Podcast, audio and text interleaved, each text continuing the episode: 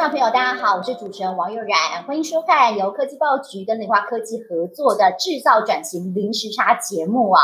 今天呢，我们是用远距视讯的方式来进行，那同步呢，我们会在 Podcast 来播出，让大家呢，不管是在哪边是远距工作也好啊，或者在移动过程当中，都可以零时差的收听或收看到我们最新的数位转型密集资讯啊。那今天我们主题要跟大家聊的是什么呢？我们知道呢，半导体产业哇，最近真的非常非常热，今年需求大增，但是呢，变数也非常多，包括可能有缺料危机啊、断链危机等等。那我们台湾的半导体大厂，我们怎么样子可以守住我们的产能？甚至有没有一些提升产能的方法？最重要是我们怎么样子生产力不间断哦？那我想这个就是大家现在最想要了解、掌握的秘籍。所以今天呢，我们特地邀请到这个擅长协助我们台湾半导体厂解决各种 OT 端疑难杂症的专家，来跟大家分享他们的秘密武器哦。而且呢，也会用精彩案例来分享他们的实战经验。所以先来欢迎我们三位来宾。首先呢，第一位要来欢迎到的是林华科技开放仪器事业部产品经理林耿贤 Zack。对，悠然好，大家好，我是 Zack。好，那另外一位呢，要来欢迎到是林华科技智能机械产品事业中心经理林卫瑞瑞。各位好，各位听众大家好。好，那另外一位要欢迎到是林华科技智能工厂事业中心协理姚家伟，家伟。大家好，又来好，我是嘉伟。请教一下三位，我们最近呢在跟我们第一线的客户聊天的时候，有没有听到他们在抱怨一些什么样子困扰哦？好，我们先请教我们的大考了。嗯，好的。呃，其实呃，与我接触的这些半导体前端制成的客户来说。其实他们最担心、最痛的，其实就是呃设备它突然无预警的故障停机。对，就像我刚刚讲的那样子吧，设备不乖乖的时候，哇，那就很可怕了，对不对？没错，没错，没错。那瑞呢？你觉得大家现在最头痛、最怕的问题是什么？最主要，我觉得是来自于需求端的哦，因为现在需求真的来自于五 G 跟 AI 晶片很多，那整个的晶片需求变得比较多样性，然后整个精度哦。的需求也相对过去来讲也提高了很多。那大家知道，我们护国神山真的是整个制程能力真的是蛮厉害的哈。那当然，他提出很好的制程力，就要有相对应的设备哦，可以去解决或者就是完成它的制程。那当然，这个护国神山这么好的技术，来自于后面就是靠这些设备去支撑它。所以，当然这个设备呢，就会有一定的挑战的难度，一直在顶端。对，所以就说我们自己设备技术要跟得上。对，因为现在对，它晶片多了，你看就越来越小了，对不对？那上面还要堆叠那么多东西。好，那另外的话，我们要请教嘉伟，嘉伟也是我们那个 Sammy 的委员嘛，对不对？所以应该可能我们开会的情况，常听到大家 对在抱怨，或是有些很头痛的困扰。对，那最近最常聊到的是什么？对，没错。我想，呃，在委员会里面呢，我们现在最常聊到的就是说，如何能够降低人因，好，就人的因素导致的，比如说停工啊。那现在最怕的东西其实就是公安哦，因为大家现在要保持远距，还要能够做正常的维运跟这个呃 process 的操作。那所以公安其实只要一旦发生了，哇，那天哪，那真的是后面的成成本是不计其数的，会有损失。没错，好，所以我们刚刚已经讲到了，我们半导体产业大家最怕出什么包，有提到这三个包。那我们今天呢，就请专家来帮我们一一扫雷啊。首先，我们要第一个先来聊到的，就是刚刚大哥分享的，就设备突然故障，哇，这个问题到底该怎么办？我们半导体厂最常遇到什么样设备有件出包？对，那有没有听过有什么样子的损失？好的，呃，就是以如果以半导体前端制程来说，像是。蚀刻或者是扩散还有薄膜这样制成，呃，他们都会用到一个关键的设备，然后就是真空 pump。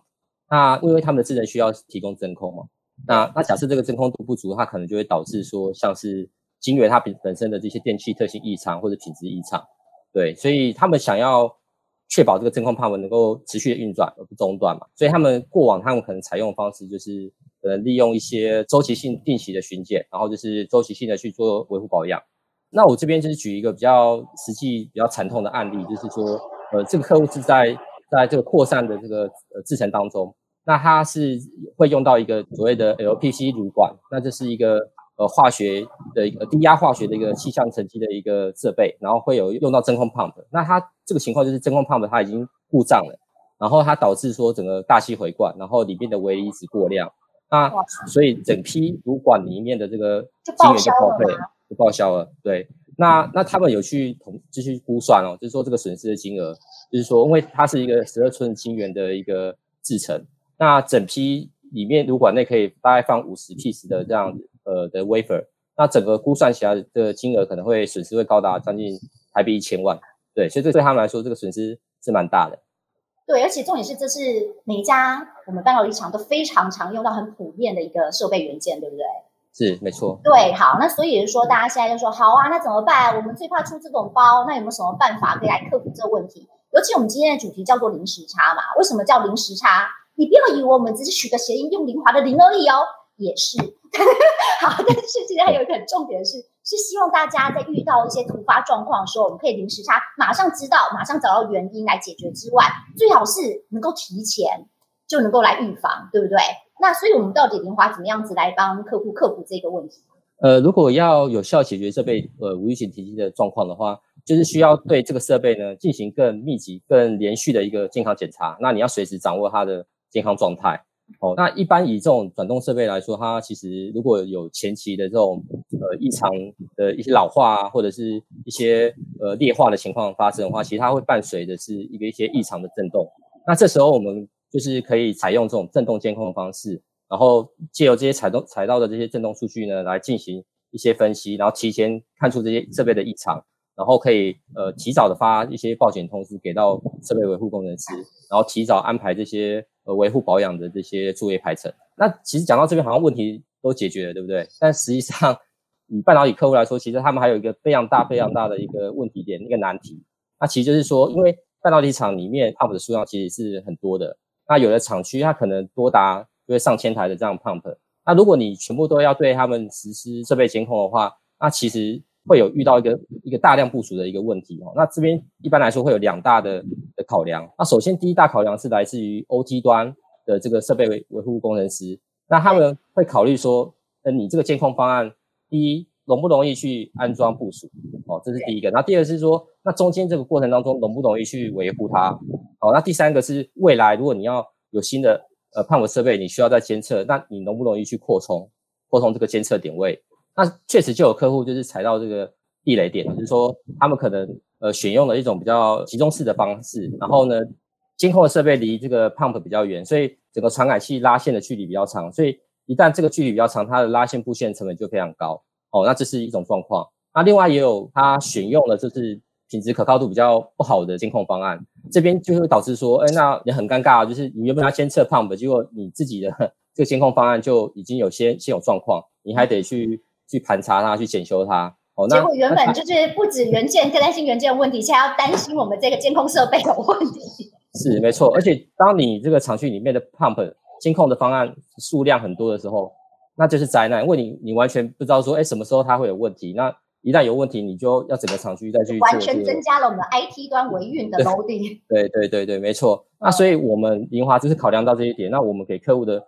方案呢，呃，其实就是一个算是分布式架构的一个呃边缘的数据采集的一个模组的边缘运算的架构。那那我们这边其实采用的是一个网络一生内的一个传输方式，所以我们可以直接把我们的方案呢直接部署，就直接放在这个 Pump 的设备旁边，然后呢采集到数据就直接透过网络一生内的方式传回后端的服务器。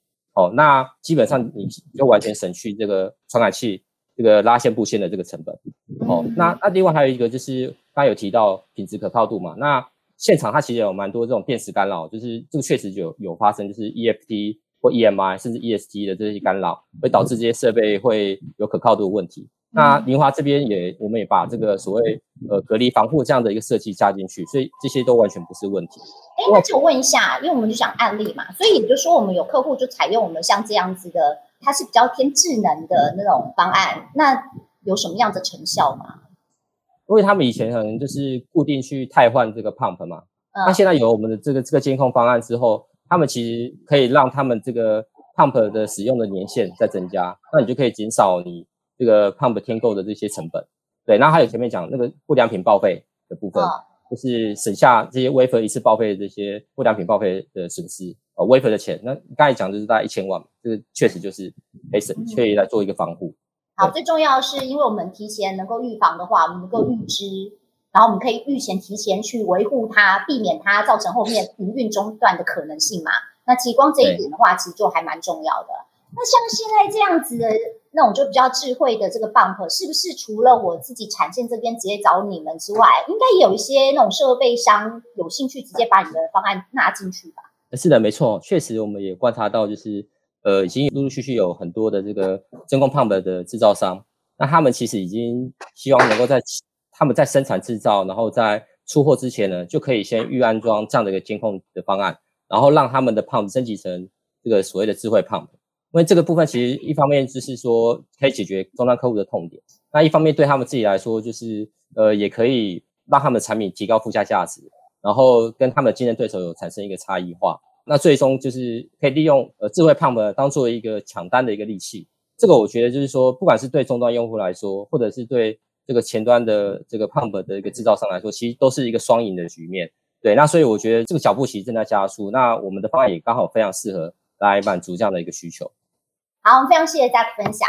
好，另外呢，我们要带大家来扫另外一个雷哦，因为我们知道，就是我们后端制成设备精度不足的话，可能就会影响到良率跟产能哦，这个就是真的非常非常的麻烦哦。所以最近呢，我们对有听到我们业界朋友呃吐什么样苦水嘛？他们现在最大的挑战。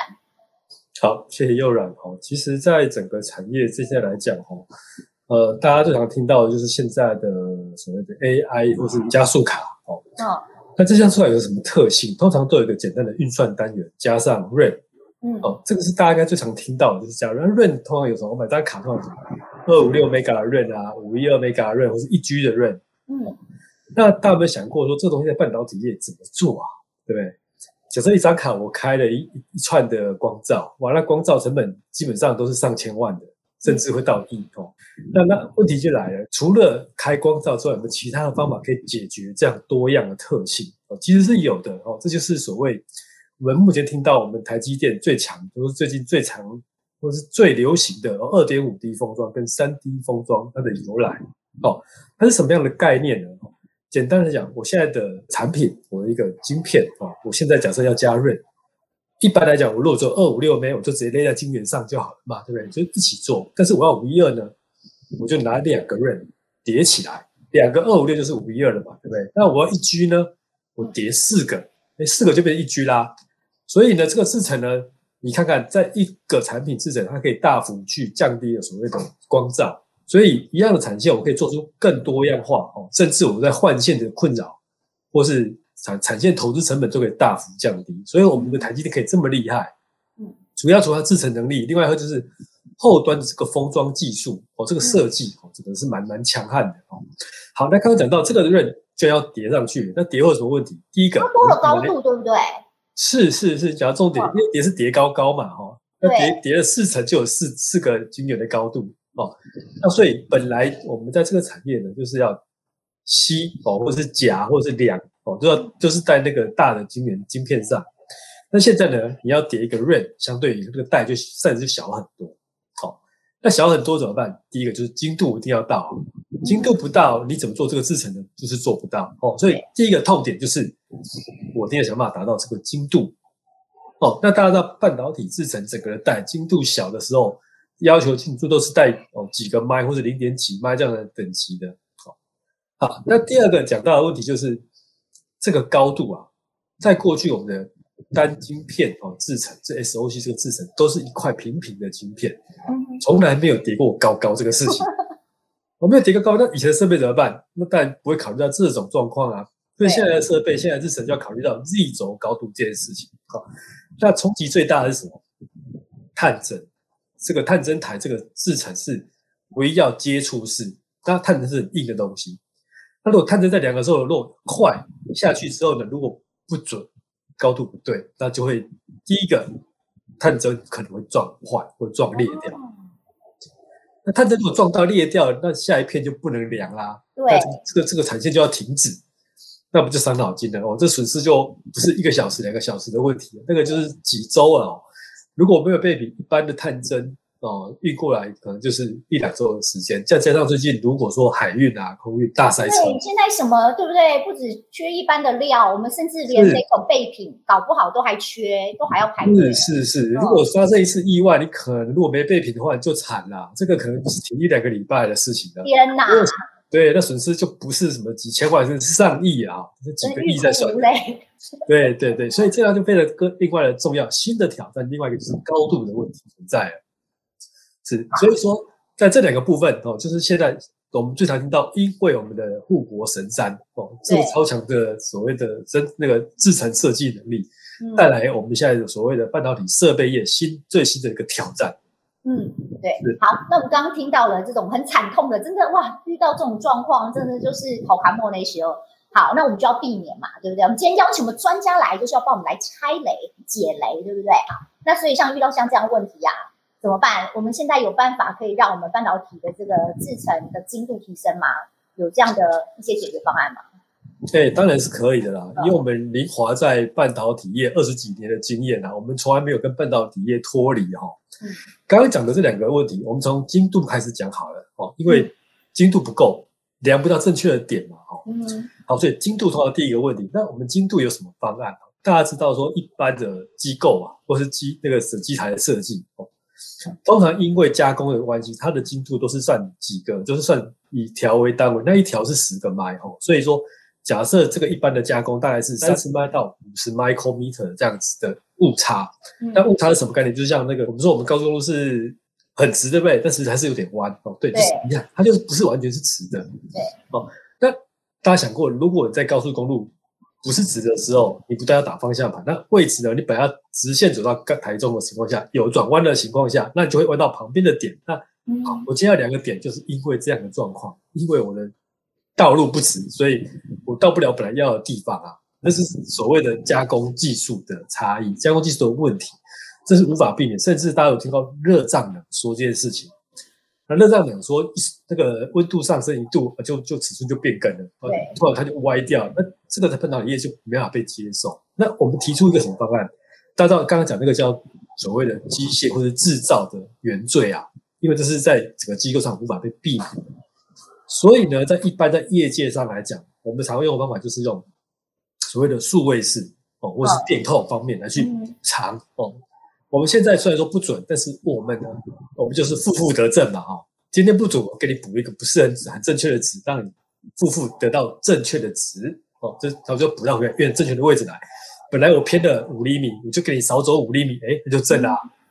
对，所以这就是我们一个所谓的补偿的方法。但是大家想到这个问题，呃，前后不准，左右也会不准啊，对，弯的嘛，哈，嗯。那一样，我们 ADLink 我们提供了所谓的二 D 补偿。我们除了纵向的补偿，我们还提供横向的补偿，让客户一次就可以把所谓的 S 跟 Y 一次都补到位。嗯，好，那当然就配合搭配客户的光学尺啊，它的雷杆去做这样的处理啊。但是我们可以跟客户讲说，这个就是没问题啦。你现在不用 care 说你买到的东西到底不准到什么地步，到底呃，你从台北到台中来讲，你到了新竹前你要弯多少，或者多少弯，不知道。苗栗的山区更弯了，那弯多少我也不用 care。我们你前面只要确认好路线之后，我们自动都帮你可以补偿的好好的。对，所以精度的部分就不再是个问题。所以我们可以做到更精确补偿，是因为我们多了我们那个 AI 影像辨识的这样技术去结合运动控制嘛？刚刚讲的那个是一个所谓的电子的补偿，是电器的补补的编码器。那 AI 那个是用在那种东西是用在定位。哦，那这是另外一个点，就是说。我现在准了，我要定位定到了，嗯，才才跟着做。因为大家知道，所谓的半导体制程至少经过一些烘啊、烤啊、蚀刻，哦，那这次会导致于晶圆本身会有点变形，嗯，哦，就烤过的面包通常不是个原样嘛，都是有点弯的，对，就是这样的概念。所以后面在做定位要，哦，不管在做所谓的分拣机的时候，哦，你就必须要把镜头拉过去拍照，都知道哦，现在误差多少，然后马上及时补偿到运动坐标去。嗯，然后再搭配刚刚讲的哦，我们 S Y 都可以补偿到，哦，这样就一次可以补到对的位置、要的位置去。对，这是属于精度上我们可以具备帮客户解决到的问题。那我们讲到高度的部分哦，大家刚刚讲到探针台高度，嗯，因为现在有高度的部分是过去没有的哦。那我们在做这个事情做怎么办？我们跟客户讲，客户现在有几种常见的方法，一个就是用所谓的力量传感器。我探针如果顶到的时候呢，顶到就有感觉嘛，就像我手去摸到东西有感觉。对，摸到有感觉的时候，赶快把探针停下来。哦，那我这样一碰到哦，可以量了，我就开始量就好，我不要在这个条中高或低。哦，这是常见的第一种方法，它就搭配的所谓的呃类比式的这种讯号，回来做紧急及时处理。当然，我们的运动控制卡哦，当然也有搭配所谓的哦 FPGA 哈固件硬韧体这样子的方案哦，可以可以让客户固定的一 millisecond 之内的这种计算时间内就可以满足到停止这个动作出现。哦，所以这很稳定，不会造这降低所谓的制程上的这种所谓的不确定性啊啊。那还有一种常见的方法就是拿哦镭射测距。哦不管是红外线是镭射，它的精度哦，就是可以达到大概在一个麦左右，十个麦以内哦。再就是说，这车距走过去了，跟着我们马达走过去，我们刚刚讲位置到了嘛，位置准了，定位也到了，那一拍就知道它多少。我下去的时候就可以知道我要下去多少，就不会撞到。对，但是这个回来讯号呢，比较精准的，还是一样是所谓的类比讯号，那是 log 的讯号。是，所以一样都是一代的，这类似是这种基本的架构上造成这个的解决方案。好，那再讲到说两个都有了，我们现在有精度了，也可以解决高度的问题。那产能呢有没有因此而下降？哎，答案是没有，因为这东西我们因为一连串的这样的补偿，都是做在我们的所谓的分位里面哦做计算哦，所以反而完全不受任何影响，甚至可以因为这个制程的改善，或是我们对这个所谓的设备制程的 fine tune。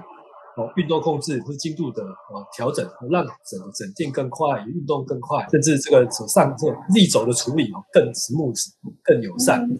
整个设备的产能啊，哦，因为注重大家讲就是产能嘛，多少 RPH 嘛，大概可以提升十五到二十 percent 左右的产能。哇，那提升蛮多的哎。哎，是是是，刚刚我们不是讲帮客户省钱，还帮客户多赚了一点钱回来。对。真的很重要，对，因为现在你真的，你看客户五花八门需求，客户他要求的越来越多，然后但是我们还是只能在我们的成本上，或是在我们自己其他方面，我们可能要有的是，好，首先我要。先确定确保我的产能不中断之外，我自己效率还要提升。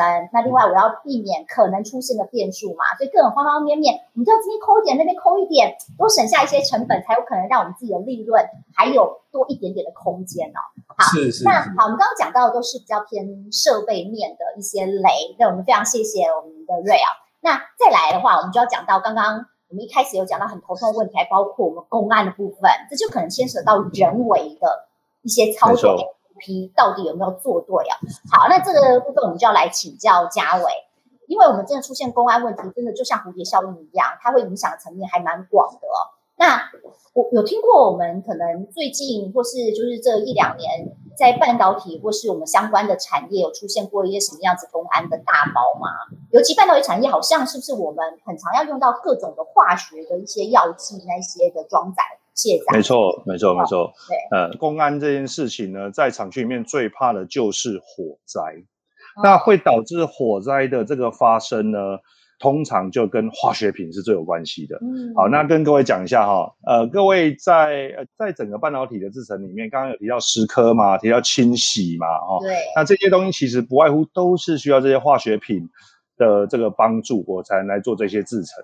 可是这些化学品呢，通通都不在你家，都是从外面叫进来的。好，来注意哦。最难的就是你还是外包的，所以外包的人员是不是就更难管控？没错，没错。来注意一件事情哈，就是说，在外面叫别人家，好，只要进来你家就是你的啦，哈。所以这整个的管理，其实在我们来看，从早先的就是不管理。好，然后到被动管理，一直到现在，其实大家在追求的是希望能够主动管理，尤其是现在在防疫的阶段，我能不能够用临时差的方式，我就让管理的阶层进去做处理，这其实很重要。那还有搬运化学的这些议题，哈，这些原料，那通常我们就是讲化学草车嘛，大家在开在路上都可以看到这些草车嘛。好，来进到厂区里面，草车只会有一部吗？不会，同时可能会有二十部，它会到。对的位置吗？它装的东西对不对呢？那这个公安的影响什么时候会引起火灾？有时候它不是因为它在旁边抽烟，而是它把不对的原料倒到不对的槽，你引起的化学效应就会发生了。那拉回来说，火灾一发生之后，它的损失是多少？对不起，不是百万，不是千万，有可能是亿。那它的停工所导致的这个状况，其实这个是无法估计的，因为你不可能在旁边马上再盖一个厂，就是把产能补回来嘛哈。所以其实每一个高科技厂哦，我们今天虽然讨论的是半导体，可是包含像我们大股东啊，这是友达，这个在做面部分。哦，那其实这个部分所有的最大优先权就是要防火灾。好，那接下来就是防这些化学药剂可能会有一些，比如说侵蚀啊、腐蚀啊，可能会对人造成损害。那这是第二药物，但是这两个药物其实都非常非常重要，因为这个公安意外一旦起来了，对不起，劳工局不问你好跟不好，会直接介入。这个其实对于整个的大的这种肺部的厂区而言，这是第一要务，必须得要守这条防线不能断，而且。不容许任何的妥协哦。可是问题，我们一定是有 SOP 完整都列出来，对不对？那非常有趣，非常有趣。那大家现在在，大家现在 work 防控，我不知道有多少人的家里面是有小朋友，你们也会听 SOP 吧？哈，那过了这三过了这三个礼拜，有没有照 SOP 走呢？真的是这几个礼拜很痛苦，一直很想要把它打包快递到老师家去。真的是不是？来，你对你的小孩都贴了一张 SOP，洋洋洒洒贴了好几张 A4 在那边，有没有遵守？没有遵守，你怎么能够期望在没有一个 supervisor 在旁边的情况底下，他会遵守这些东西呢？因为通常我们现在厂区内所依循的，其实只有一个，就查核表嘛。那有时候是这样，查核表是我是厂区的人，我帮你填，好，那这还好一点。有时候是你这个人，这个外包厂进来自己填，填完以后就缴单了嘛，哦。对。那会不会好好填？来，回头看一下你旁边的这个。小国小的小朋友哈，国中的小朋友，他们有没有乖乖的在你的？那而且好啦，不要讲小朋友，大人也是。就我们就有时候为了省事嘛，对不对？有时候你又觉得好像哎，我已经很习惯了，然后对自己又感觉有那种呃自信，觉得说哎，一定没问题的。通常讲一定没问题，就会担心有问题。对对。好啊，那好，我们现在就讲了嘛，我们担心出这样子的包，那怎么办呢？在公安这方面有没有办法临时差的？可以去确保这样事情不会发生吗？其实刚刚又兰在跟瑞的对话里面已经提到了一个东西，就是 AI 哈。我们有非常多的这个 Fab 好，那在其实，在国内我们基本上有至少三家以上的 Fab，我们的同时采用了 AI 视觉的方式去监控外来的化学槽车，他有没有停对位置啊？他有没有把这围篱弄好啊？他有没有穿对他的整个的这个服装，然后眼镜、口罩、手套，他有没有照着这 SOP？一步一步的把东西放进去，进一步的还有一件我刚才讲最重要的事情，他有没有把对的原料放到灌到对的槽里面去？这些东西你们是可以辨识它这个车子这个槽车。是不是没有问题？没有问题，没有问题。我们现在至少有三家的这个厂商哈，它已经是在实现这个样的东西了。而且我们其中一家厂商是非常快速的，已经开始在做呃所谓的扩大办理。嗯，好，那因为其实有看得到成效嘛。那这些东西为什么讲临时差？因为呃，我们其实提供的东西是一个智能相机，里面就带了 AI 的这个计算能力，以及前面也带了相机的模组，所以一体机呃直接部件。那也有一种方式是说，我就是一个 AI 的机上盒。其实呢，我们都知道厂区里面还有很多的这种 CCTV 的这种系统哦，本来就在监看的整个厂区的整个环境的状态。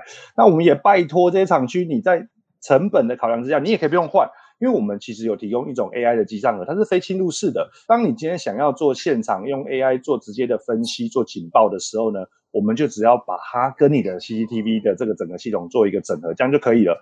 那注意哦，刚刚其实又来，你有提到零时差，对吧？对。那我到底要警告后台的人，警告我的 supervisor，还是我要警告现场的人？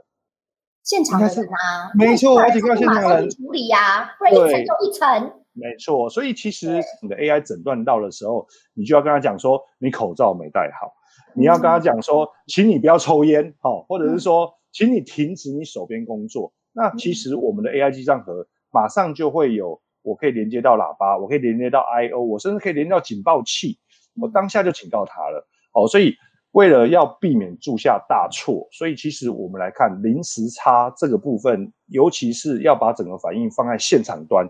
这才会最有效率，所以，呃，我们其实也非常非常欢迎线上的这些听众。我再讲一次哦，你不要换你线上的系统，叫你换的 通通都是来夜配的哈。来，我要跟你讲就是说，在你现在你现在的既有的系统里面呢，当你想要加上 AI 的这个能力，你只要一个非侵入式的盒子，那你只要你可以自己开发你自己的 AI 的模型进去做这个不同的判断。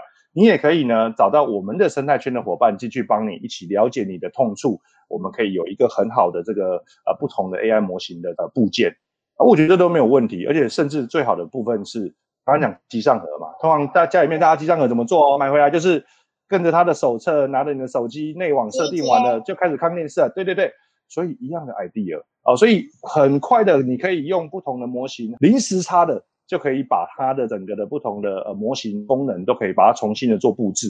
这个其实是硬体在现场，可是你的软体是可以一直做更新的。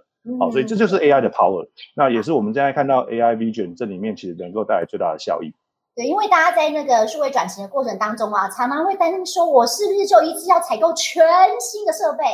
对，这个首先一个就是哦，口袋很伤嘛，对不对？老板就会犹豫考虑的比较久。对不对？他就会开始要去去算那个钱，算那个成本。那另外的话，还有一个就是，我有没有办法可以立即，我有集战力，是不是我外接就可以马上用，可以临时拿的无缝接轨，那完全不影响我原本的呃厂区的运作。对，我觉得这个是现在大家最想要考量的，因为的确啊，我都已经要，我就希望我可以生产力不中断，我就去找新的解决方案。就为了你这解决方案，然后我还要重新整个开换或什么之类的，然后可能还有一些评估的成本。我觉得这是老板们他们都一定都不可能想要乐见的嘛，所以我们现在可以看到，现在各种解决方案都有，那里面有很多是所谓的临时差就可以上线的集战力哦。那今天呢，非常谢谢我们三位的专家来跟我们分享，就在半导体产业现在大家最头痛的问题，最怕出的包，而且重点是我们今天把这些地雷一一帮你拆解，我们今天就拆解了三个大雷哦，相信大家听了非常非常有收获。好，如果大家想要知道我们更多智慧制造、我们转型零时差的方案的话，别忘了继续锁定我们的科技报局。那也可以来关心一下我们这明华科技有没有一些什么样子的服务。当然，在想要服务之前，一定可以先咨询嘛。对呀，想要了解的话，就让专家来帮助你。那今天我们再次谢谢我们三位来宾。